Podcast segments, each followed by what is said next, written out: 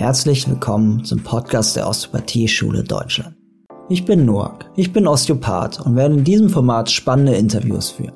Studiert habe ich damals auch an der USD und seit diesem Jahr habe ich die Möglichkeit bekommen, hier unter anderem das Thema Wirkmechanismen in der Osteopathie zu lehren. Um das Thema von verschiedenen Seiten zu beleuchten, habe ich einige erfahrene OsteopathInnen eingeladen, mit mir über Wirkmechanismen und warum das Thema so wichtig für das klinische Denken ist, zu sprechen.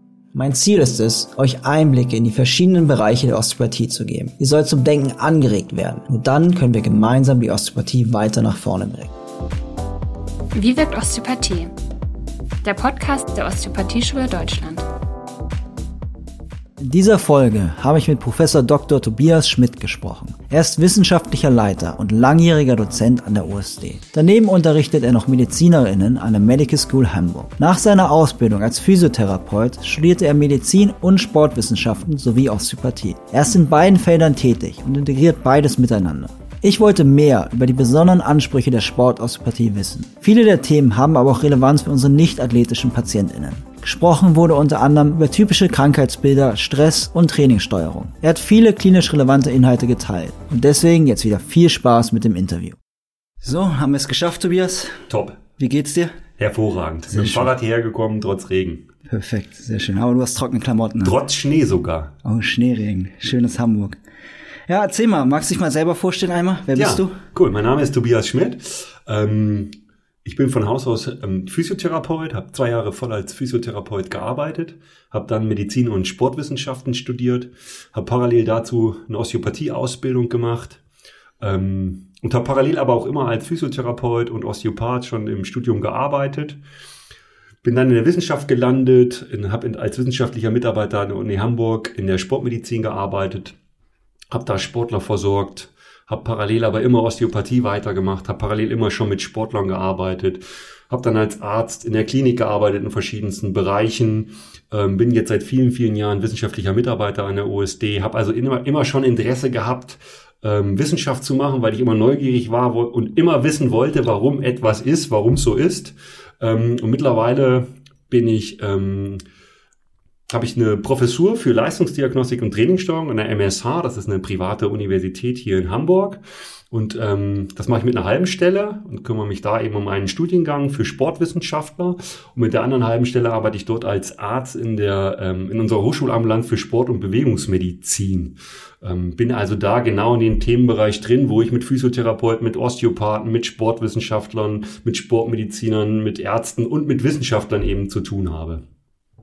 Und hier bei der OSD ähm, kümmere ich mich eben auch um die Wissenschaft, unterrichte in verschiedensten Bereichen und logischerweise kümmere mich auch ganz intensiv um unsere Sportosteopathie-Ausbildung, beziehungsweise hatten wir das ja auch mal als Studiengang, als Bachelor-Studiengang ähm, und freue mich immer wieder, wenn ich ähm, hier unseren Osteopathen Sportosteopathie und sportwissenschaftliche, sportmedizinische Dinge ein bisschen erklären kann. Schließt du auch? Ich schlafe auch und tatsächlich sehr gut. In der Sportwissenschaft, in der Sportmedizin ist das gerade ein ganz spannendes, interessantes Thema.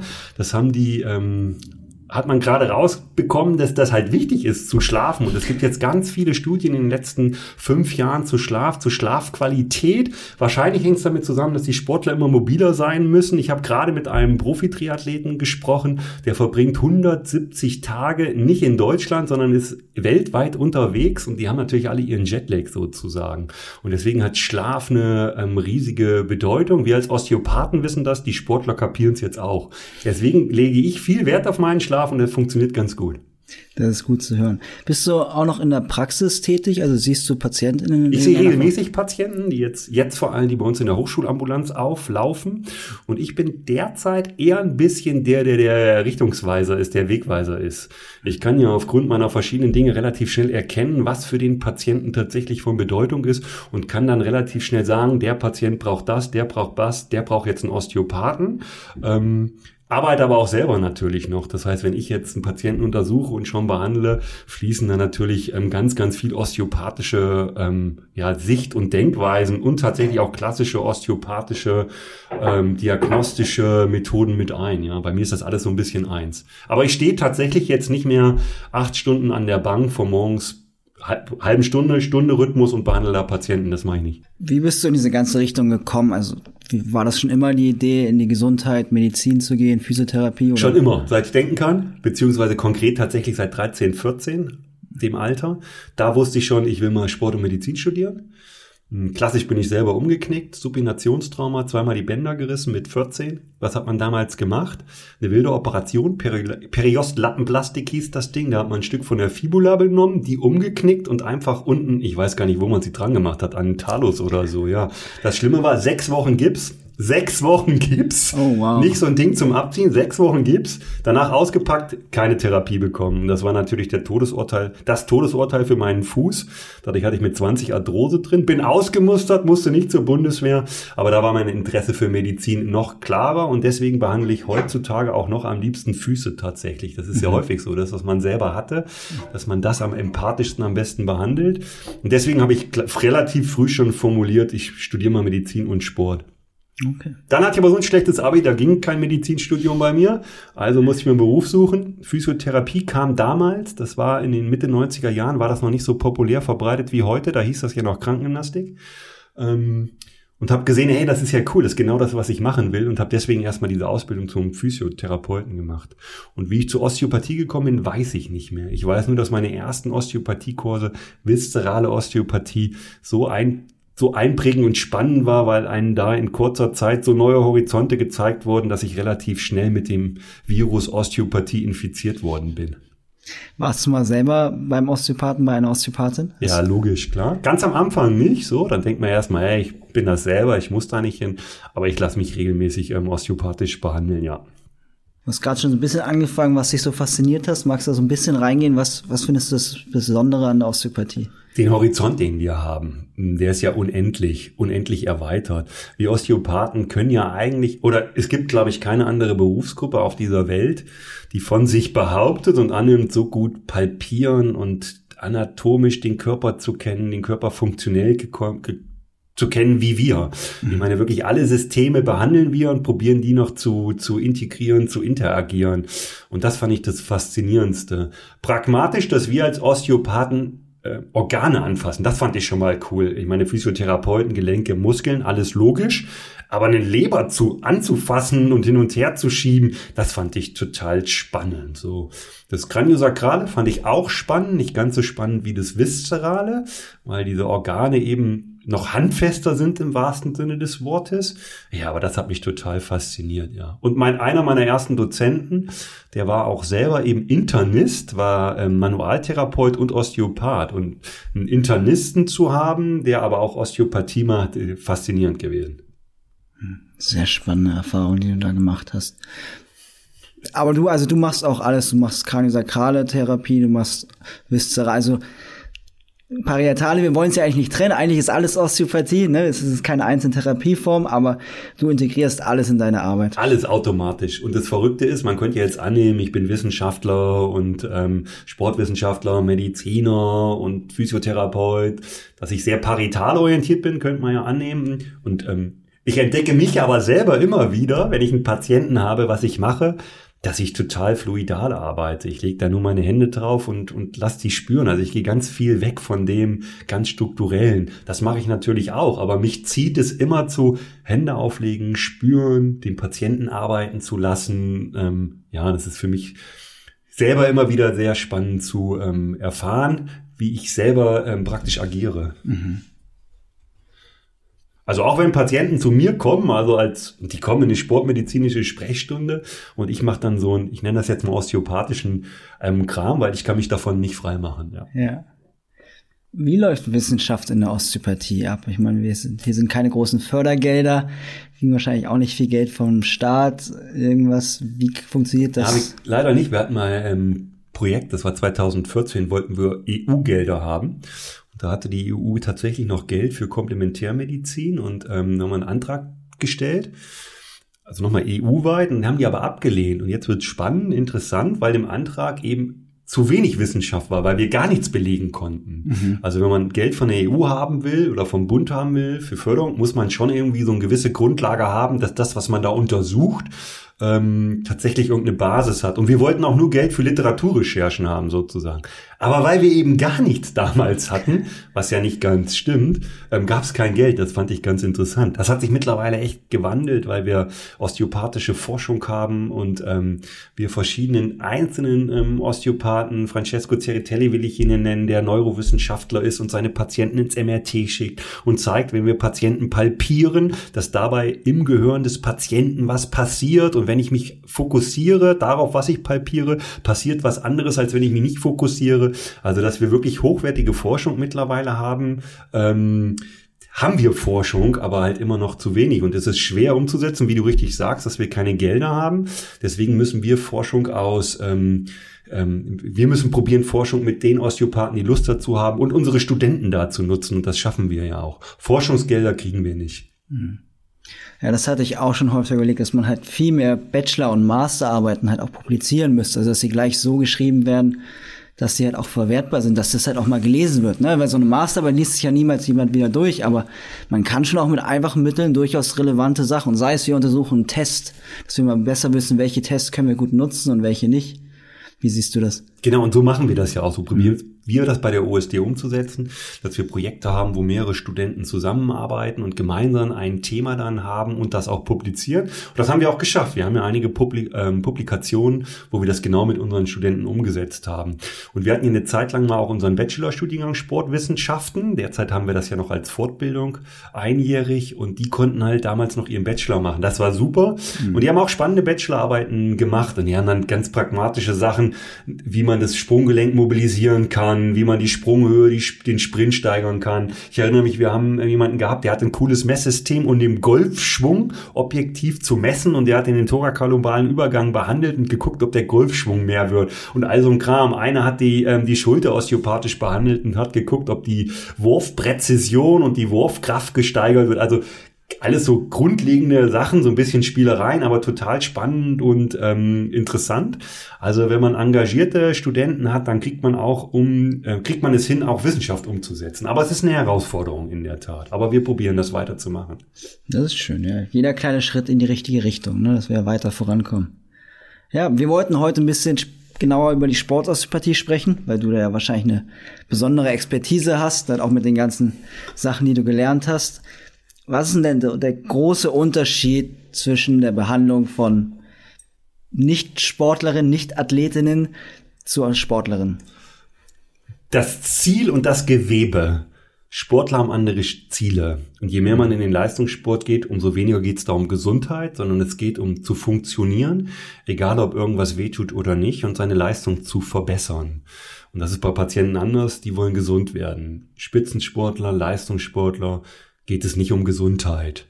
Ähm, und das Zweite, die haben anderes Gewebe, eben angepasstes Gewebe. Und das ist ja pure Osteopathie, dass wir sehen, dass Gewebe anpassungsfähig ist, reagiert auf das, was es leisten muss. Und wenn man den Schädel von einem Boxer anfasst, ist der logischerweise anders als ein Schädel von uns. Der ist härter, der ist fester. Die ozeanen Strukturen sind fester. Die SSB wird bei dem wahrscheinlich immer in Kompression sein, wenn er da tagtäglich einen drauf bekommt. Seine Os nasale, die werden da festgemauert sein. Sein Kiefergelenk wird fest sein und der Os zygomatikum ist fester. da darf ich da nicht reinfallen als Anfänger, wenn ich den anfasse und sehe, oh Gott, der hat da vorne keinen Rhythmus, das ist alles proppe fest. Das muss bei dem so fest sein. Muskulatur ist anders. Muskulatur von einem Fußballprofi ist anders als von einem Ausdauersportler. Beim Fußballer ist die strammer, ist die fester, der hat myofasziale Spannung. Ausdauersportler nicht, die haben weiches Gewebe, die haben weiche myofasziale Ketten. Ähm, und das muss man halt wissen, wenn ich Sportler bearbeite, wenn ich im wahrsten Sinne des Wortes bearbeite, dass das Gewebe anders ist, anders reagiert. Ähm, und das sind die wesentlichen Unterschiede. Das heißt, nicht jede Gewebeauffälligkeit musst du dann behandeln, sondern viele sind dann funktionelle Anpassungen, die lieber besser da bleiben sollten. Korrekt, und das muss ich wissen. Es geht ja. da nicht drum, wenn ich ein, ähm, andersrum ist auch wichtig zu wissen, wenn ich die ganzen Wurfathleten habe, Speerwerfer und so weiter, die haben alle das, die Gefahr, dass sie logischerweise nach Ventralhypermobilitäten haben. Ähm, weil sie hinten äh, verkürzen, teilweise auch äh, beziehungsweise vorne verkürzen, also da Dysbalancen haben. Und ganz darf ich Ihnen diese Dysbalance, die die haben, ähm, nicht rausnehmen, weil die braucht er schon, um weit zu, zu werfen. Ähm, ist die Dysbalance aber zu stark, gibt's Probleme in der Schulter. Und da ist die Kunst, das genau ähm, anzupassen sozusagen. Da den Grad zu finden, okay, ich muss das trotzdem schön ordentlich nach Dorsal mobilisieren, aber auch nicht zu viel nach Dorsal mobilisieren. Ähm, das ist so ein bisschen die Kunst bei Sportlern. Und dazu kommt eben das Individuelle bei dem Athleten noch dazu, ja. Springer zum Beispiel, Weitspringer, die brauchen eine proppe fast steife Achillessehne. Da ist die Studienlage ganz klar, beziehungsweise wissen das auch die, die Weitspringer. Wenn die Achillessehne keinen bestimmten Steifigkeitsgrad hat, springe ich nicht weit. Die deutsche Nationalmannschaft der Weitspringer, die haben auch in ihrem regelmäßigen Routinecheck eine biomechanische Messung, mit der die Steifigkeit der Achillessehne gemessen wird. Und wenn die nicht steif ist, springe ich nicht weit. Und das Ding ist so steif, dass wir als Osteopathen sagen, oh, das Ding ist aber steif, das ist aber schlecht. Das muss man halt wissen, wenn ich die Sportler behandle, ja.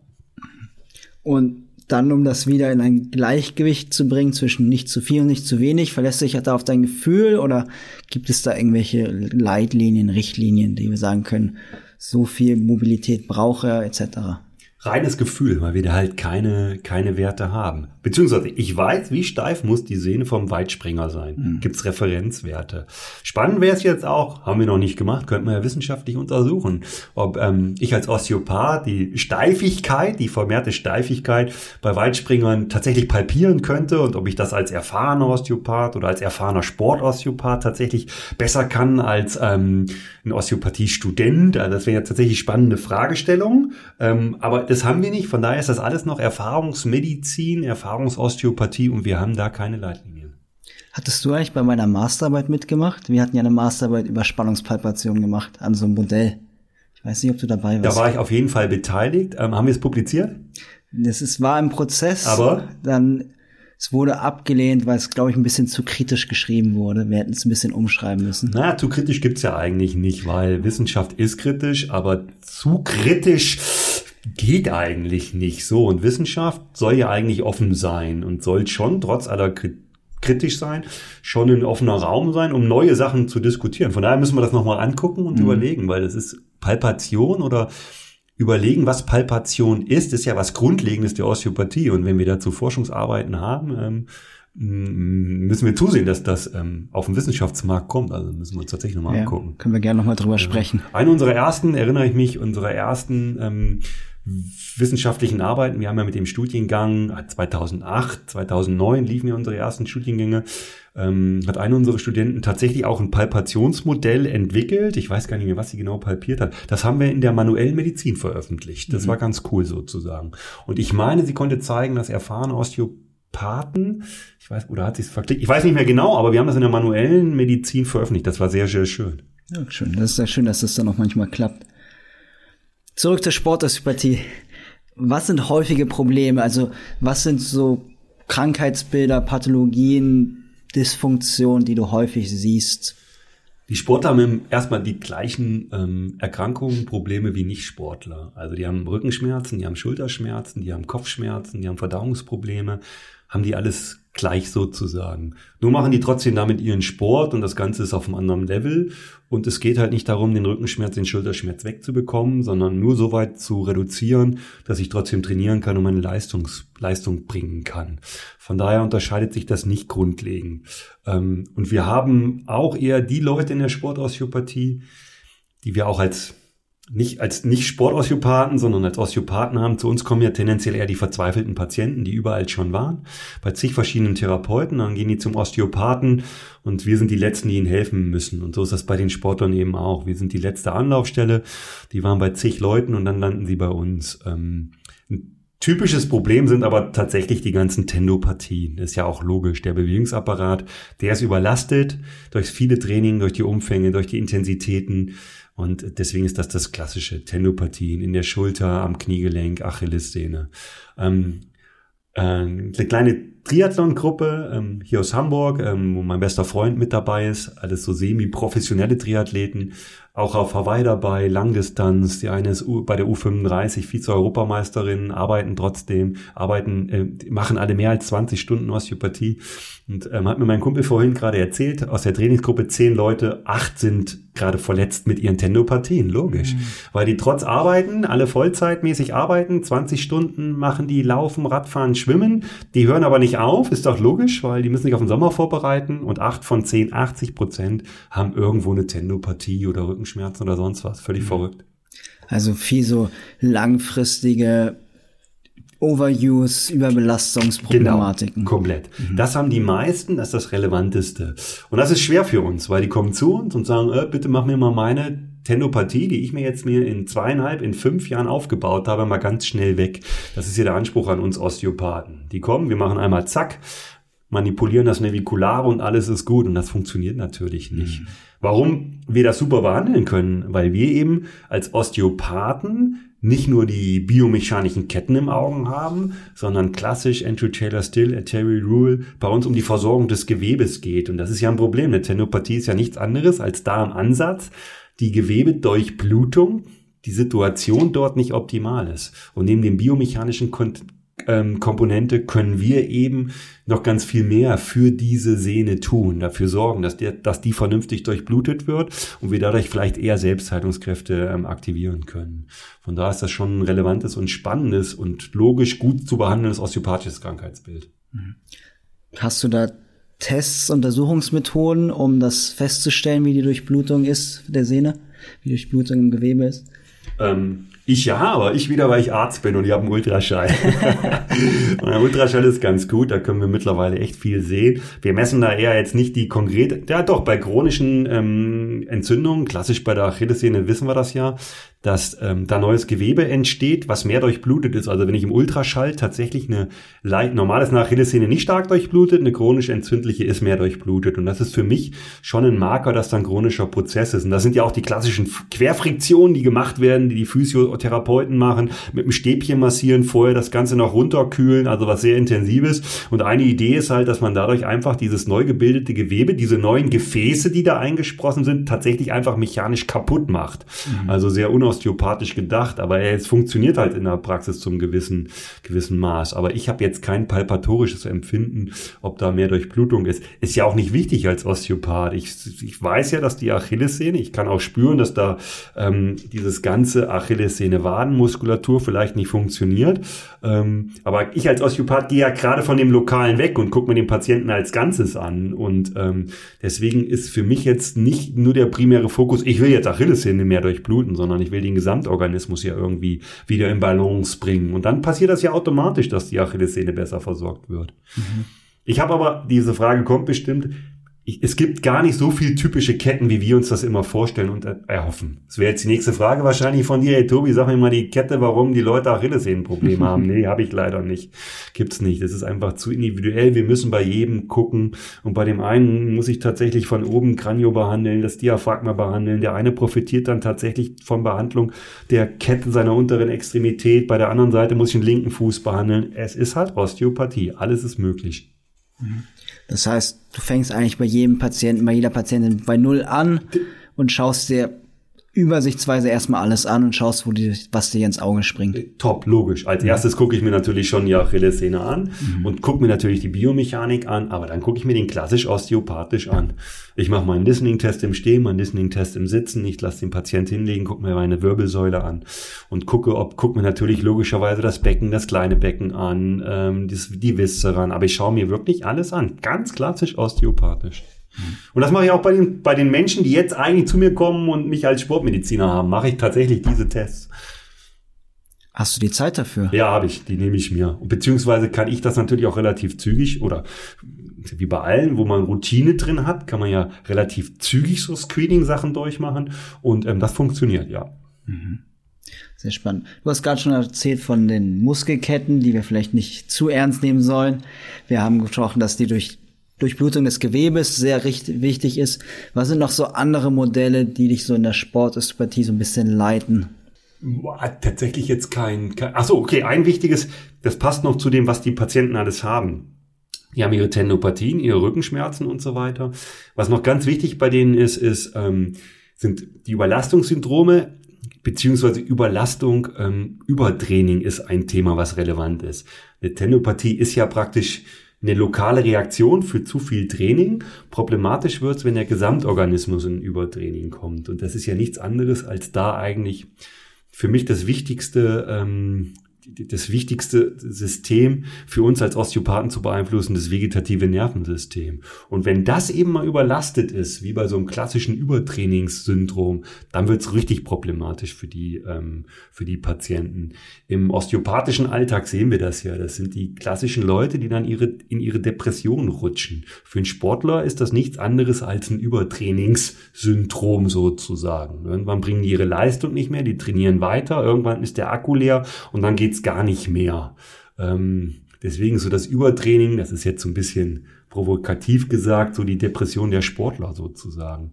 Ähm, und das müssen wir im Fokus haben. Und da sind wir in dem System drin, eben vegetatives Nervensystem als das übergeordnete und ich glaube wichtigste System des Körpers. Und da wirken wir als Osteopathen auch am meisten. Und wenn ich einen Sportler habe, der nach Relodynie hat und ich sehe, dass sein Vegetativum völlig überlastet ist, dann brauche ich nicht diese Achillessehne zu behandeln. Das ist unmöglich, die hinzubekommen. Sondern ich muss an, an seinem Vegetativum arbeiten. Und wenn ich sehe, dass das durch, dass das durch psychologische Faktoren kommt, durch zu viel Stress, durch zu viel Training, brauche ich den gar nicht osteopathisch zu behandeln, muss den in andere Settings bringen. Und das ist was ganz Wichtiges. Du hast es ja auf jeden Fall damals bei uns in der Sportosteopathie Ausbildung, Fortbildung, hast du ja, glaube ich, drei Tage über Übertraining gesprochen. Magst du es einmal kurz definieren? Das hat ja eine klare Definition, was Übertraining ist und was es auch nicht ist, weil es wird ja teilweise dann auch wieder sehr pauschal in den Mund genommen, das Wort. Ähm, waren, drei Tage waren es nicht, ich glaube, waren anderthalb Tage. Okay. Und jetzt machen wir das in einem Tag sozusagen. Und ich habe ja immer Sorge, wenn ich diesen Tag mache, weil ich denke, da kommen jetzt Osteopathen und Osteopathen wollen immer Techniken haben. Zeigt mir viel Techniken, Techniken, Techniken. Und ich ähm, zeige keine einzige Technik in dem, an dem ganzen Tag oder auch in den zwei Tagen. Es gibt keine Technik sondern ähm, die Techniken haben wir nämlich alle. Das ist das Coole. Das ist ja nicht schwer. Die, die Techniken, die das ähm, Vegetativum beeinflussen, das ist Standard. Das bringen wir unseren Studenten schon in den ersten Jahren bei. Aber das Verständnis und zu erkennen, was da los ist, ist wichtig. Die Definition ist deshalb so schwer, weil es eben so, ähm, so, so, so ein buntes Bild ist sozusagen. Das Wichtigste, Übertraining bedeutet, dass ich trotz gleichen Trainingsumfanges und gleicher Trainingsintensität einen Rückgang meiner Leistungsfähigkeit habe. Das Problem ist, wenn das so weit gekommen ist, ich trainiere genauso wie immer und trainiere intensiv und dann geht meine Leistung zurück, ah, dann ist es schon fast zu spät sozusagen. Das ist das Blöde dabei. Dann sind diese Mechanismen des Vegetativums schon echt weit fortgeschritten. Aber das ist letztendlich ähm, das entscheidende Symptom. Deswegen müssen Sportler immer ihre Leistung tracken sozusagen. Also die müssen immer wissen, was kann ich denn jetzt leisten, damit die da so ein, wir brauchen also ein Monitoring bei unseren Sportlern. Die klassischen Symptome sind, die sind echt ganz bunt. Ähm, ich habe Schlafstörungen, mir tut irgendwas weh ich habe keine Lust aufs Training und äh, alles das, was wir von auch unseren normalen, überlasteten Patienten ähm, kennen. Ein ganz wichtiger physiologischer Faktor als ähm, erstes Alarmzeichen ist eine erhöhte Ruheherzfrequenz. Hört sich so banal an, aber das funktioniert tatsächlich. Wenn ich als Sportler regelmäßig meinen Herzfrequenz monitore, also jeden Morgen standardisiert messe und ich sehe auch, in Ruhe habe ich so um zehn Prozent oder zehn Schläge immer erhöht, erster Alarmzeichen. Ist ja auch logisch. Energiereserven gehen insgesamt irgendwie in den Keller. Wie probiert das der Körper zu kompensieren? Erhöht er Sympathikus-Tonus. Was ist die Reaktion darauf? Na, Herzfrequenz geht hoch. Und dann habe ich die ganze Zeit einen erhöhten Sympathikus-Tonus. Das heißt, ich erhalte meinen Organismus noch aufrecht. Ja, und irgendwann erschöpft er sich. Deswegen gibt's im ersten so ein Sympathikotonus-Übertraining. Das ist noch gut reversibel und das ist immer so eine Take-Home-Message bei, im Kurs bei mir Übertraining, dass wir als Osteopathen das erkennen müssen. Und das spüre ich auch am Gewebe, dass Gewebe jetzt fest wird, dass der Rhythmus verstärkt ist, dass der Körper, ja, das Gewebe wird klebrig und so weiter. Und im zweiten Schritt kommt dann das parasympathische Übertraining, dann geht alles in den Keller, dann geht die Herzfrequenz runter, die Leistung runter. Und da einen rauszuholen, einen Sportler, das ist echt Mist. Das schafft man nicht. Das Kind ist dann schon in den Brunnen gefallen. Wir sind da eigentlich Präventionsmediziner in diesem Bereich. Mhm. Das heißt, Studienlage ist schwer ähm, und dünn, weil das eben nicht, es gibt halt keinen Blutparameter, an dem wir das festmachen können, mhm. Übertrainingssyndrom, ja. Wie ist das mit der Herzratenvariabilität? Das ist ja so auf jeden Fall die Idee, dass wir damit so ein bisschen das vegetative Nervensystem so ein bisschen erfassen können. ja, kann man auch super damit machen. Da hat man viel Hoffnungen gehabt. Das Problem ist, dass die Herzratenvariabilität total leicht beeinflussbar ist. Ich atme einmal tief ein und tief aus und schon habe ich einen anderen Wert. Ich lege mir einmal einen nassen oder einen heißen Lappen auf den Kopf, habe ich meinen Wert schon beeinflusst. Ähm, deswegen ist das nicht so ein paar. Es ist kein sehr kurzfristig stabiler Parameter, so nenne ich es mal. Also wir haben auch keine Referenzwerte, weil der eben so leicht beeinflussbar ist. Das macht so ein bisschen schwer, damit umzugehen. Das funktioniert aber, wenn ich wirklich regelmäßig ähm, das monitore, also jeden Tag messe und dann aber über wirklich eine lange Dauer. Wenn ich das über Wochen oder gar über Monate mache, dann kann ich aus der Herzfrequenz, Herzratenvariabilität tatsächlich einen Nutzen rausziehen. Aber ich muss eben konsequent über eine lange Zeit messen und dann sehe ich Schwankungen, die relevant sind. Und das ist eben dann doch für viele Sportler ähm, und auch Sportwissenschaftler, Trainer, da haben die dann doch keine Lust zu, das ähm, so konsequent durchzumachen. Deswegen ist es kein Parameter, der uns jetzt täglich weiterhilft. Und wir haben ja noch einen einfachen Parameter mit der Herzfrequenz. Der funktioniert echt gut und das selbst eingeschätzte Empfinden. Also jeden Tag mhm. Fragebogen ausfüllen, wie ich mich fühle und so weiter. Der funktioniert auch gut. Da gibt's ähm, ja schon einige Apps, aber noch keine perfekten. Und die Kombination, Herzfrequenz messen, jeden Tag ähm, mein Befinden selber einschätzen, plus meine Leistung tracken. Wenn ich das regelmäßig mache, dann kann ich sowas vermeiden. Ich habe jetzt gerade vorausgesetzt, dass Herzratenvariabilität für allen ein Begriff ist. Wollen wir einmal sicher gehen und magst du das einmal trotzdem noch einmal erklären? Was ist das? Wie funktioniert das? Unser Herz schlägt, wenn wir jetzt hier in Ruhe sitzen, gefühlt relativ gleichmäßig. 60 Schläge pro Minute. Das heißt aber nicht, dass pro, pro Sekunde ähm, ein Schlag ist, sondern wir haben da tatsächlich ein bisschen Schwankungen, Variabilität drin. Also ich habe zwischen meinen Herzschlägen sind es eben mal nur 900 Millisekunden oder mal 1100 Millisekunden. Ähm, die Idee dahinter ist, dass dadurch das Herz auf schnelle oder schneller anpassungsfähig ist, wenn ich jetzt schnell aufstehe zum Beispiel. Aber tatsächlich weiß man es noch nicht, warum das so ist. Die Chinesen haben das schon ähm, gewusst und die haben gesagt, oh, wenn das, die haben so einen schönen chinesischen Spruch, den ich jetzt nicht genau wiedergeben kann. Aber wenn das Herz in Ruhe zu regelmäßig schlägt, ist es schlecht, dann stirbt man früher.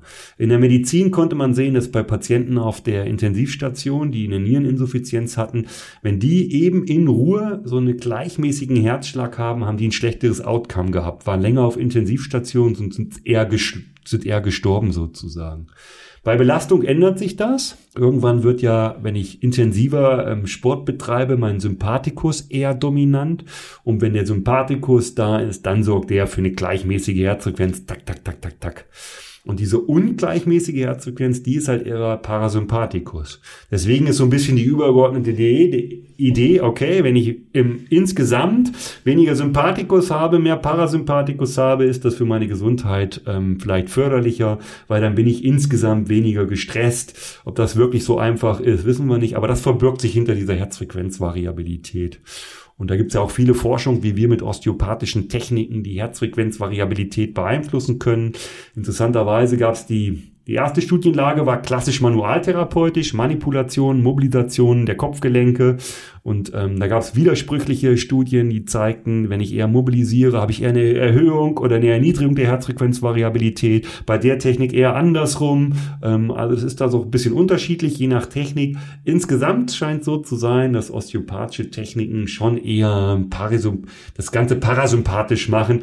Und das ist ja auch das, was wir in unserem täglichen Arbeiten erleben. Wenn wir mit Patienten arbeiten, werden die ja ruhig. Das kennen wir ja alle. Die werden ruhig, die werden müde. Der Magen knurrt. Das erlebt ja jeder Osteopath tag, tagtäglich. Also das müssen wir gar nicht über Studien jetzt mal groß abdecken. Gibt es da Langzeitstudien, die zeigen, dass wir das verändern können? Weil du hast gerade gesagt, Herzratenvariabilität ist sehr, sehr einfach veränderbar kurzfristig.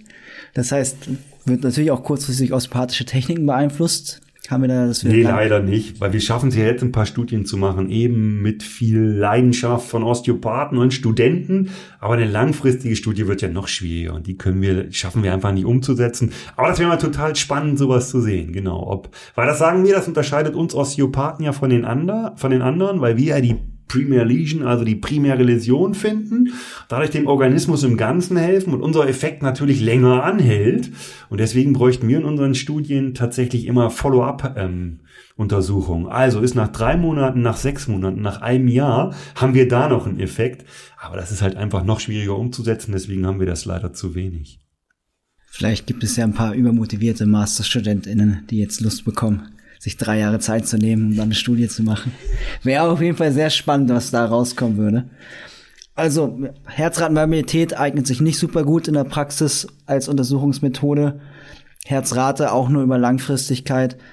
Das heißt, in einer Untersuchung, um zu festzustellen, ob es ein Überlastungssyndrom gibt, verlässt sich auf die Anamnese primär. Ja, und auf meine osteopathischen Fähigkeiten. Und da wird's ja jetzt ja spannend, ja. dass wir als Osteopathen ja schon cool palpieren können. Und jetzt wird's spannend, jetzt, da sind wir bei Kraniosakrale. Wir spüren unseren primär respiratorischen Mechanismus. Mhm. Und das ist so, wenn der Organismus natürlich in Alarm, Sympathikotonus, wie bei den Sportlern, im sympathikotonen Übertraining, dann habe ich einen vermehrten Rhythmus, einen kräftigen Rhythmus, fast zu viel kräftiger Rhythmus. Das heißt, ich kann den Rhythmus benutzen, um zu gucken, wo der, wo der Sportler steht. Und bei Sportlern ist es natürlich sinnhaft, dass ich die regelmäßig betreue, weil dann kenne ich die und weiß, wie das Gewebe sich anfühlt, wie das Re Gewebe reagiert. Und dann weiß ich, oh, jetzt nimmt der Rhythmus aber zu, da muss ich Obacht geben. Und wenn ich dann merke, oh, jetzt wird der Rhythmus aber schwächer, dann weiß ich als Osteopath, okay, jetzt rutscht der in so ein Übertraining. Also da haben wir als Osteopathen riesige Vorteile, ähm, weil wir eben dieses auch wenn wir das jetzt nicht objektiviert haben, wir haben keine Studienlage dazu. Und auch gerade respiratorischer Rhythmus, den zu palpieren, ist die Studienlage in Bezug auf Reliabilität und Validität. Also ob das Zeug wirklich zuverlässig ist, was wir da palpieren. Völlig unklar, wissen wir. Aber im klinischen Alltag zeigt uns das, dass das funktionieren kann. Und damit haben wir da echt wertvolle Instrumente. Und auch Gewebe, Muskulatur, auch die als Osteopath zu spüren, ist da Vitalität drin? Ist da jetzt zu viel Vitalität drin? Habe ich da keine Vitalität drin? Also unabhängig von Verspannung und vom Muskeltonus, das ist ja schon was sehr osteopathisch, der Begriff Vitalität. Da können wir sowas wie Übertrainingssituationen als Osteopathen schon gut abschätzen. Sehr spannend. Ich finde auch sehr interessant, wie du halt verschiedene, ne, Übertraining kommt klassisch aus der Sportmedizin, dann versuchst du es auch mit osteopathischen Ansätzen zu verbinden.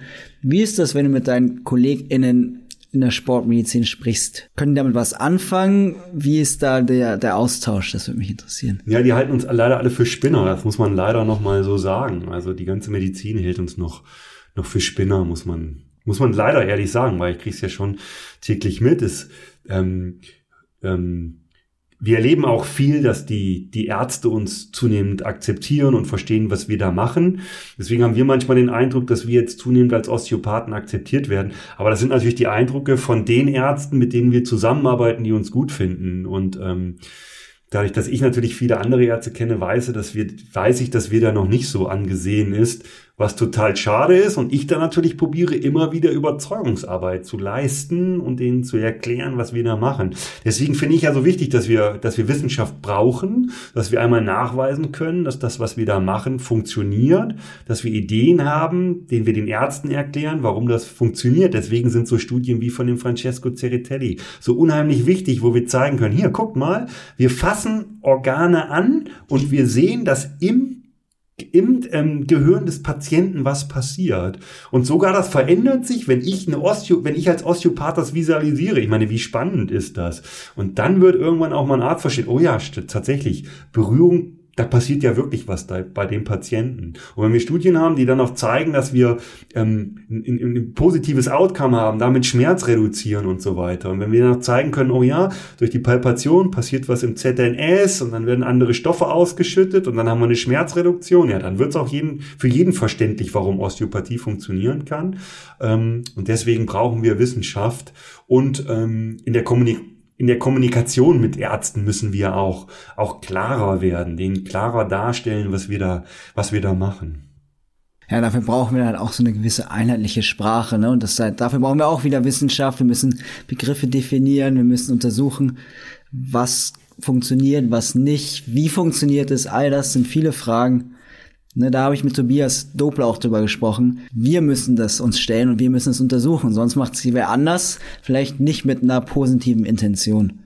Ja, und den Osteopathen müssen wir die Angst vor Wissenschaft nehmen. Das erlebe ich ja auch tagtäglich, dass die Osteopathen sagen, ach, die Wissenschaft, die es jetzt hier gibt, die ist ja gar nicht geeignet, um Osteopathie aufzeigen zu können und sowas. Und das stimmt halt nicht. Ich kann durch klassische randomisiert kontrollierte Studien ganz klar zeigen, ob ich ähm, durch osteopathische Techniken, durch eine osteopathische Behandlung ich einen Effekt habe. Ich weiß zwar nicht, warum ich jetzt einen Effekt habe, das kann ich nur vermuten, weil ich eben das mobilisiert habe, aber dass ich einen Effekt habe, dass ich die Schmerzen lindere, dass Lebensqualität besser wird, das funktioniert gut. Klar können wir keine perfekten Placebo-Studien machen, weil ich fassen Patienten natürlich an. Und wenn ich anfasse, habe ich natürlich einen Behandlungseffekt. Das ist ja logisch. Aber ich glaube schon, dass der Behandlungseffekt, wenn ich als Osteopath gezielt arbeite, schon ein anderer Effekt ist, als wenn ich da einfach nur anfasse. Und nochmal, genau sowas hat ja, ist in Studien ja gezeigt worden. Also die Osteopathen dürfen nicht so viel Angst vor Wissenschaft haben. Ähm, wir können nachweisen, dass Osteopathie funktioniert mit der Wissenschaft, die auch die Mediziner benutzen. Das funktioniert eigentlich sogar ähm, relativ einfach. Hm, würde ich dir auf jeden Fall auch zustimmen. Und dann könnten wir uns auch, glaube ich, einfach sehr gut positionieren, ne? gerade wie wir vorhin besprochen haben. Gerade diese langfristigen, persistierenden Sachen wie so Teniopathien, Übertraining, wo eigentlich in der Medizin auch nicht so richtig gute Antworten da sind, weil halt auch niemand irgendwie Zeit hat und diese diese nahe Betreuung auch hat, also auch diese persönliche Komponente. Ich glaube, diese Sachen, das ist die Osteopathie sehr stark und das sollte sie halt auch einnehmen. Wobei die Studien an Sportlern noch schwieriger sind. Ähm Aufgrund der Fallzahl häufig. Also das Wesentliche in Studien ist, dass man ja einfach tatsächlich genügend Probanden braucht, die mitmachen, um irgendwelche Effekte nachzuweisen. Und die Fallzahlen bei Sportlern sind natürlich dann immer sofort geringer. Und Sportler, die machen ja dann trotzdem ihren Sport. Und beziehungsweise in der Studie muss ja alles sehr standardisiert sein. Und da sind die Bedingungen einfach schwieriger. Wobei für die Sportwissenschaft ist das, also das, die haben das gleiche Problem und man sieht, dass dann viele Studien eben tatsächlich mit, mit wenig Probanden sind, was immer, was immer schade ist, aber besser als keine Studien. Aber wir haben dann natürlich als Osteopathen, wenn wir im Sportbereich Studien machen, halt eine doppelte Herausforderung. Aber Herausforderungen sind ja da, die zu meistern und umzusetzen. Also von daher müssen wir es schaffen, ähm, osteopathisch und sportosteopathisch mehr Studien zu machen. Deswegen war das ja so schön, als wir das als Studiengang hatten, weil wir da eben mit ähm, unseren Studenten geschafft haben, tatsächlich ein paar Studien zu, zu ähm, umzusetzen. Hoffen wir jetzt, dass es weitergeht. Wir haben jetzt gecheckt, wie wir es untersuchen können. Wir haben vorher schon gesagt, ja, der Osteopath, die Osteopathin nimmt da vermutlich eine relativ zentrale Rolle auch so in der Trainingssteuerung ein, neben der halt der manuellen Behandlung können wir halt da halt auch über Übertraining und dann Trainingsplanung Sachen messen. Wie gehst du da vor? Wie sprichst du das mit deinen Sportlerinnen an? Wie orientierst du dich da? In Bezug auf was jetzt genau? Auf Trainingsplanung, Trainingssteuerung. Ja, okay. Ähm, da muss man, da, da muss man sich jetzt entscheiden. Wenn ich einen Sportler betreue, will ich das mitmachen oder nicht mitmachen? Mhm. Viele der Osteopathen sind ja Physiotherapeuten und die Physiotherapeuten oder die Osteopathen, die im Sportbereich drin sind, haben ja eine Affinität dazu und haben sich häufig schon mit Trainingssteuerung ähm, und so weiter beschäftigt. Das heißt, machen das selber. So, dann haben wir auch immer wieder Sportwissenschaftler, ähm, die Physios sind, die dann Osteopathie machen und so weiter. Das heißt, die sind natürlich in der Trainingsplanung, die können das so ein die können das zum gewissen Maß und können sich dann selber drum kümmern. Aber ein Osteopath, ähm, der jetzt auch kein Physio ist, der weiß darüber natürlich nichts, ist doch logisch. Ähm, und da wird es natürlich schwer zu sein, sich in so ein komplettes Thema da neu selbst einzuarbeiten. Deswegen vermitteln wir bei uns in der Sportosteopathie-Ausbildung schon gewisse Grundlagen dazu, dass jeder Osteopath, der mit Sportlern zu tun hat, schon weiß, was sich hinter Trainingsplanung verbirgt. So, aber inwieweit man das dann selber umsetzt, hängt einfach von seinen eigenen ähm, Wissen und Qualitäten ab. Das Mindestvoraussetzung ist eben, dass jeder weiß, was Trainingsplanung ist. Weil, wenn ich darüber gar keine Ahnung habe, kann ich nicht sportosteopathisch arbeiten. Das ist doch logisch. Wenn ich einen Sportler habe, der in der Vorbereitungsphase ist, ist es was völlig anderes und der wird sich auch von seinem Gewebe, von seinem Gesamtorganismus völlig anders präsentieren als jemand, der gerade in der Wettkampfphase ist. Und wenn ich das nicht weiß, was das bedeutet, kann ich den auch nicht adäquat behandeln, sozusagen. Ähm, deswegen ist da so eine gewisse Grundvoraussetzung wichtig. Und deswegen ist bei uns in der Sportosteopathie das ja auch ein Block Trainings, ähm, Trainingssteuerung. Sprichst du dann auch mit anderen Disziplinen, also mit dem Trainer, mit der Trainerin, mit dem Im Englischen heißt das Strength and Conditioning Coach. Ich weiß gar nicht, was das deutsche, äh, deutsche Athletiktrainer. Athletiktrainer. Bei uns heißt das Athletiktrainer. Ja. Und logisch, deswegen vermitteln es wir ja, damit man Grundkenntnisse hat, Grundkenntnisse hat, um mit denen zu sprechen, weil das ist ja was Wesentliches in der Betreuung von Menschen, nicht nur von Sportlern, auch für unsere nicht sportlichen äh, Patienten müssten wir ja viel mehr mit den Ärzten, mit den anderen Fachbereichen sprechen. Im Sportbereich ist es noch, noch essentieller sozusagen. Und die nächsten Gesprächspartner sind genau die Athletiktrainer und, und der Trainer. Und ähm, da sind, ist häufig so, dass die offener sind für uns als Osteopathen.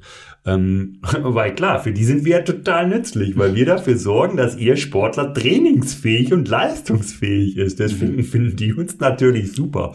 ähm, aber wir müssen eben mit denen sprechen. Und ähm, häufig ist dann unsere Herausforderung zu sagen, okay, pass mal auf, damit dieser Sportler jetzt mittel- oder langfristig eben nicht in die Knie geht, ähm, mussten du jetzt mal ein bisschen rausnehmen. Ähm, dann wird es für den Athletiktrainer Trainer wieder schwer, weil der dann dem Trainer klar machen muss, hey, der darf jetzt nicht voll trainieren und den Trainer interessiert das gar nicht. Also da sind echt spannende, anstrengende Spannungsfelder drin. Aber deswegen ist die Kommunikation das ähm, A und O bei dieser Geschichte, was aber auch Spaß macht. Wenn man offene, wenn man offene Trainer hat, dann macht das total Spaß, mit denen sich auszutauschen, ja.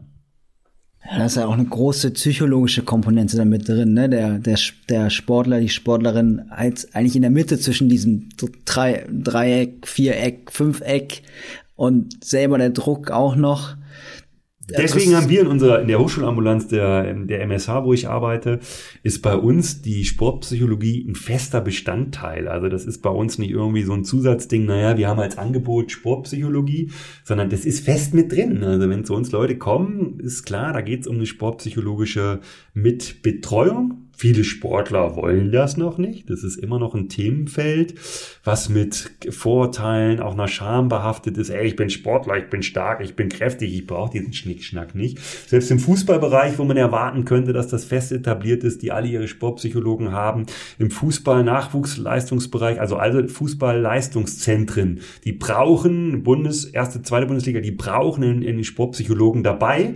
Und trotzdem ist es da immer noch nicht so wirklich ähm, akzeptiert und ähm, etabliert. Es ist sehr spannend, aber es gehört fest dazu sozusagen, ja.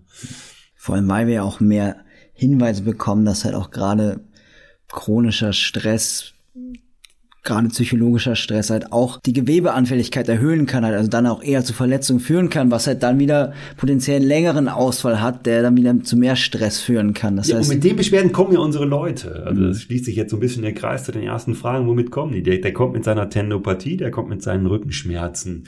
Aber in Wirklichkeit ist dieser ganze psychische Stress ein wesentlicher Faktor und wenn der da ist, dann können wir den auch osteopathisch behandeln, wie wir wollen, wenn wir diese Stressfaktoren nicht weg, wegnehmen. Ich habe gerade eine junge ähm, Sportlerin gehabt aus dem Fußballleistungsbereich, die hat Wadenbeschwerden. So beide Seiten, so alles ein bisschen unklar und logisch. Da haben wir uns alle ausgetobt und alles Mögliche probiert und untersucht und eigentlich ist es klar, was dahinter steckt, dass da einfach ein zu großer Leistungsdruck dahinter steckt. Aber die möchte eben keine sportpsychologische ähm, Ab Klärung nenne ich es mal, sagt, nee, das will sie nicht und hat jetzt für sich selber entschieden, okay, ich gehe jetzt mal aus diesem Leistungssport raus und auch völlig legitim, aber das ist wirklich, ähm, umso mehr man mit Leistungssportlern arbeitet, umso mehr tägliches Brot diese, diese psychologische Belastung, die die haben. Und eben das Verrückte ist ja eben auch Leute, die damit kein Geld verdienen. Die ganzen, die ganze Ausdauerszene, die, wie vorhin erzählt, 20 Stunden trainieren, obwohl sie Vollzeit arbeiten. Ähm, die kommen ja alle zu uns, auch wenn wir als Osteopathen jetzt nicht irgendwo im Verein im Leistungsbereich arbeiten, die kommen ja zu uns in unsere normale Praxis. Ähm, und das muss uns eben alles klar sein, was da dahinter steckt, so an psychologischer ähm, Belastung, welchem Stress sich diese Leute freiwillig aussetzen, total spannend, total verrückt, aber ähm, schwierig mit umzugehen, ja. Ja, würde ich auf jeden Fall zustimmen. Der, der motivierte Hobbysportler ist doch mal eine ganz eigene Kategorie. Da, da kann ich auch aus meiner eigenen Sicht sprechen, dass ich da. Was machst denn, du? Was machst du für einen Sport? Ich mache eigentlich ziemlich viel Kampfsport. Ja, okay. Und dann aber halt auch so sechs, sieben Tage die Woche. Ja. Und dann musste ich auch noch Krafttraining machen, ja, dann bist du bei zweimal am Tag Training ja, ja. und wundere mich auch, so, warum bin ich immer müde, warum kann ich mich nicht konzentrieren? Ja, ja warum geht meine Leistung, wird's nicht besser, obwohl ich eigentlich mehr trainiere? So. Ja, wobei, Kampfsportler sind nochmal, ähm, sind noch mal auch wieder, wie, ja, wie alle Sportler, ähm, spezielles Klientel und tatsächlich bei Kampfsportlern ist es, haben wir nicht so ganz, ganz so viel diese Problematiken, die ich genannt mhm. habe. So, weil beim Kampfsport ist ja viel Disziplin, Selbstreflexion dabei. Oder ich habe das jetzt zu klischeehaft im Kopf sozusagen. Yeah. Aber ganz falsch ist es nicht, was ich erzähle, oder? Die Tendenz schon, ist schon, ja. schon irgendwie da. So, und ich glaube, dass die dadurch darüber so ein bisschen kompensieren, sozusagen. Und was du gerade gesagt hast, die Kraftkomponente, die da ist. Hm. Du brauchst viel Körperhaltung, ist ja für alles, was du da machst, ist ja Körperposition wichtig. Rumpfstabilität, Core Stability. Das heißt, deswegen haben die, glaube ich, ganz gute Voraussetzungen, nicht so schnell ähm, solche Überlastungssyndrome zu bekommen. Mhm. Also eine psychische Komponente plus aber auch so eine banale äh, äh, muskuläre Komponente. Ja, ist jetzt ja. so eine naive Idee von mir. Ja, und du hast ja auch nicht dieses Repetitive, ne? Beim Austauschsport machst du halt 100.000. Also ja, genau. ich bewege halt meinen Körper nicht, nicht mal zehnmal in den gleichen Winkel, sondern es ist halt jedes Mal ein neuer Winkel. Das heißt, die Verletzungen, die ich alle beim Kampfsport hatte, sind eher einmalige Sachen, irgendwas in die falsche Richtung gezogen, Hüfte verzogen, Schulter rausgeflogen, solche Dinge, also so einmalige Traumata als so Überlastungssyndrome. Und was ich eher merke, wenn es so um Überlastungsdinge geht, sind eher auch so vegetative Sachen. Also ich merke, gerade wenn du halt dann noch arbeitest, studierst, die, die Erholung ist halt nicht mehr da. Und das, das habe ich mehr gemerkt als Überlastungssyndrome. Das ist einfach, ich ja, schlafe nicht mehr, ich bin müde, etc. Ja, die Schwierigkeit ist dann ähm, bei euch Kampfsportlern eben festzustellen, weil ich habe ja gesagt, das deutlichste Zeichen für so ein Übertraining ist, Leistung geht runter. Mhm. Und ihr habt natürlich jetzt nicht so einen objektiven Parameter für Leistung. Für die Ausdauerleute ist das wieder ganz klar. Die sitzen auf dem Fahrrad, die haben alle ihre Wattmesser dabei, die wissen praktisch zu jeder Sekunde, wie viel Leistung die gerade bringen. Also die können sehr, sehr gut ähm, ihre Leistung tracken. Die Läufer auch, die sehen ihre Zeiten, wenn sie um die Alster laufen, messen die und sehen, oh Mist, heute bin ich aber eine Minute langsamer geworden. Für die Spielsportler ist das schon so ein bisschen schwieriger und für die Kampfsportler auch sozusagen. Das heißt aber für dich, du hast ja schon erzählt, du hast die ersten Symptome, Schlafmangel, dann geht die Leistung nicht im Sport runter, aber die Leistung bei meiner Arbeit geht runter. Ersten Alarmzeichen bei dir also da. Das heißt, misst du deine Herzfrequenz morgens? Ich habe es eine Zeit lang gemacht. Und ja. hast du da was beobachtet, dass Auf die Uhr hochgeht? Ja. Perfekt. Und, und, und dann musst, und wenn das ist, musst du sofort ähm, Trainingsumfang runterfahren, ganz mhm. klar, bis das wieder reguliert ist. Und du auch ein klassischer Kandidat, da richtig in dieses Übertrainingssyndrom richtig reinzurutschen sozusagen. Ich habe mich da auf jeden Fall auch jetzt angepasst. Dann hatte ich auch wieder eine Schulterverletzung, dann musste ich eh aufs Laufen umsteigen. Ja, jetzt habe ich ein das Schinsplint. Ja, ein Schinsplint ist spannend als ähm, klassische Läuferverletzung sozusagen, aber ein Klassiker, die wir als Osteopathen natürlich behandeln. Cool. Also nicht cool für dich, sondern ähm, spannend, dass, ähm, dass du die hast. Lässt du dich osteopathisch behandeln? Nee. Ja, warum nicht? Was ist da los? Oh, weil schade, weil jetzt wäre interessant gewesen, was macht denn, hätten wir jetzt einen konkreten Fall gehabt, was macht denn da ja. der Osteopath oder der Sportosteopath bei deinem Schinsplint? Also was ich jetzt selber mache, ist halt mein Trainingsmonitoring zu machen. Ne? Ich fahre halt runter mit der Leistung und guck, wie weit kann ich laufen, bevor die Symptome anfangen. und dann bin ich aber halt doch zu blöd und laufe dann doch wieder zu viel und dann wird's wieder schlimmer. Ehrlich, das ist täglich Brot von was wir als, als in der Sportlerbetreuung machen das ist täglich Brot. Und wenn ich dir, wenn ich dir jetzt sage, hör mal auf zu trainieren, dann machst du es nicht. So, das ist herrlich. Ja. ja. Schön. Und wie gehst du damit um? ähm, ich neige dazu, oder überlege da immer wieder, das Wort ist ja Compliance. Die Sportler sind ja nicht compliant. Ich sag, mhm. pass auf, heute machst du das nicht du läufst jetzt keine zehn Kilometer, du machst keine Tempoläufe, sondern du läufst nächste Woche fünf Kilometer entspannt und wenn das schmerzfrei war, läufst du nochmal fünf Kilometer entspannt. Wenn das schmerzfrei war, läufst du acht Kilometer entspannt und dann nochmal acht Kilometer und dann zehn und dann Tempoläufe. So gebe ich Pläne vor. Und die halten sich die Sportler nicht dran. Dann erfahre ich, statt fünf Kilometer entspannt, sind sie dann doch sechs Kilometer Tempoläufe gemacht. Und ich überlege mir, soll ich jetzt ähm, die Behandlung abbrechen? Konsequent wäre das ja. Eigentlich sagen, hier, pass auf, du hörst nicht auf mich, dann hat das keinen Sinn, brech die ab. Aber das mache ich dann trotzdem nicht. Ich probiere mich dann trotzdem wieder anzupassen, wobei ich mich frage, ob das optimal ist. Aber in diesem Spannungsfeld ist man dann tatsächlich regelmäßig drin, ja. Ja, ich ja, kann ich nur zustimmen. Ne? Ich sage das meinen Patientinnen auch immer. ne? Langsam anfangen, graduell steigern.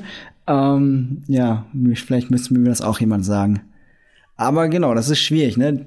Kritisch wird's, wenn die Sportler mich also wirklich anlügen, muss man ehrlich sagen. Die sagen mir, nee, nee, ich hab, hab das nicht gemacht. Mhm. Aber man erfährt es ja trotzdem, dass sie dann ihre Tempoläufe gemacht haben. Und da hat's ja schon was mit Vertrauen zu tun. Behandlung ist ja was, hat ja ganz viel, muss ja auf einer Vertrauensbasis stattfinden.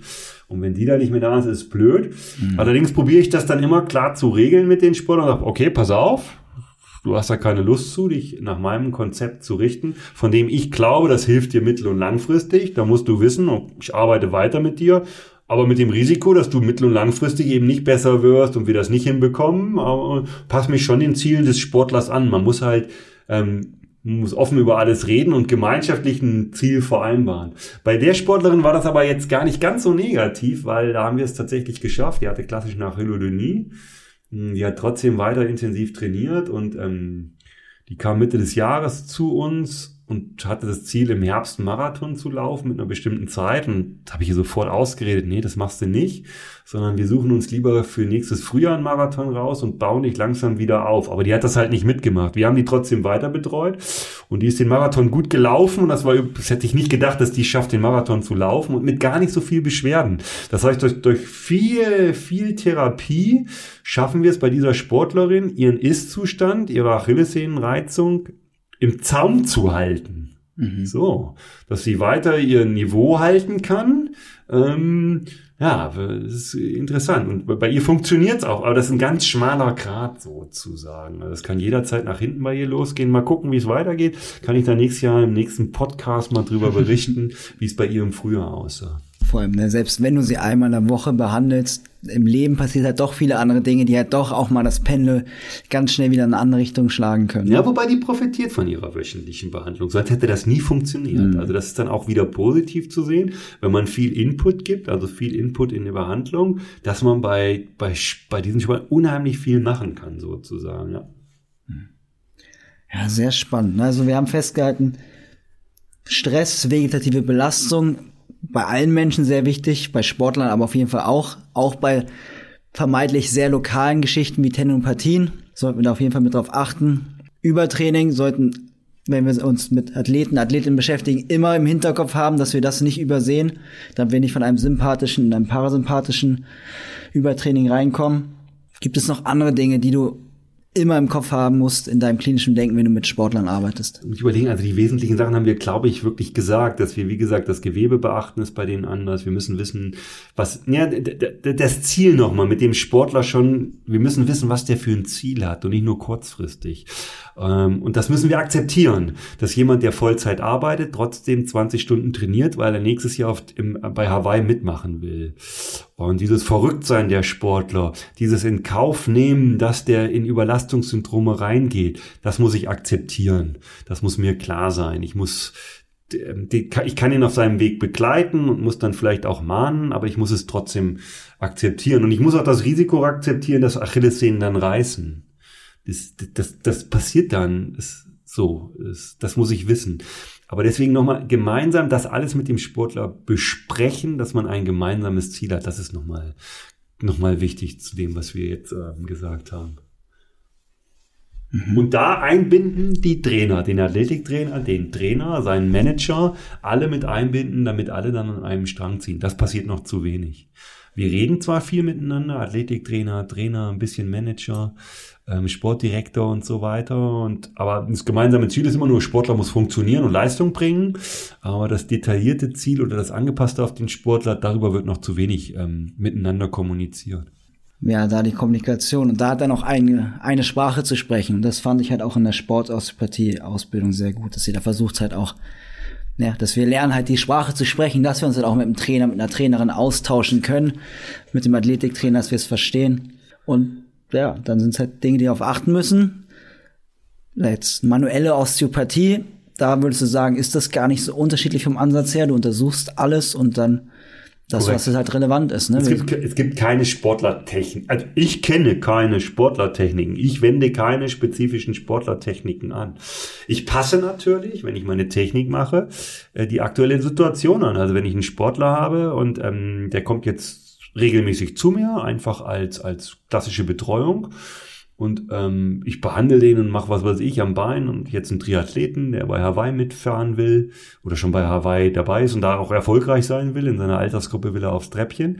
Ähm, und den habe ich jetzt ganz klassisch die Unterextremität, Tractus iliotibialis, Adduktorenkanal, äh, myofaszial behandelt. Und dann hatten wir da diskutiert, dann frage ich mich, oh, kann ich denn heute Abend noch intensiv trainieren, intensive Trainingseinheit? Und wenn ich weiß, okay, ja, Trainingsplan sieht das vor, heute Abend ist eine intensive Einheit, dann würde ich den schon ein bisschen anders behandeln. Da würde ich eher schnellere Techniken machen, eher schneller durchs Myofaszial, ist doch logisch, also eher aktivieren sozusagen.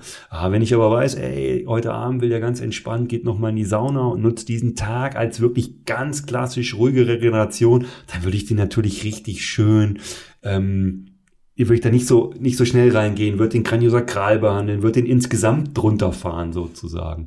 Ähm, und das macht total Spaß, dass ich denselben, also denselben Sportler in derselben Region mit den gleichen Techniken, aber nur ein bisschen angewandte behandle. Das ist total cool. Das macht total Spaß ja. und funktioniert super. Das ist sehr schön, sehr schön, wie viel Spaß du bei der Arbeit hast. ja, wir ja. haben viele Dinge angesprochen, es ist sehr spannend. Ich meine, wir können auch in verschiedene andere Themen reingehen, aber haben wir jetzt an dem Punkt noch irgendwas Wichtiges vergessen, deiner Meinung nach, was wir noch besprechen sollten? Bestimmt, aber das fällt einem ja immer hinterher auf. Deswegen brauchen wir immer mehrere Teile von so Podcasts. Okay, ja, dann treffen wir uns nächstes Jahr nochmal wieder. Definitiv. Sehr schön. Dann danke ich dir für deine Zeit. Ich habe viel gelernt. Schönen Top. Abend dir. Ich auch. Danke dir auch. Ciao, ciao.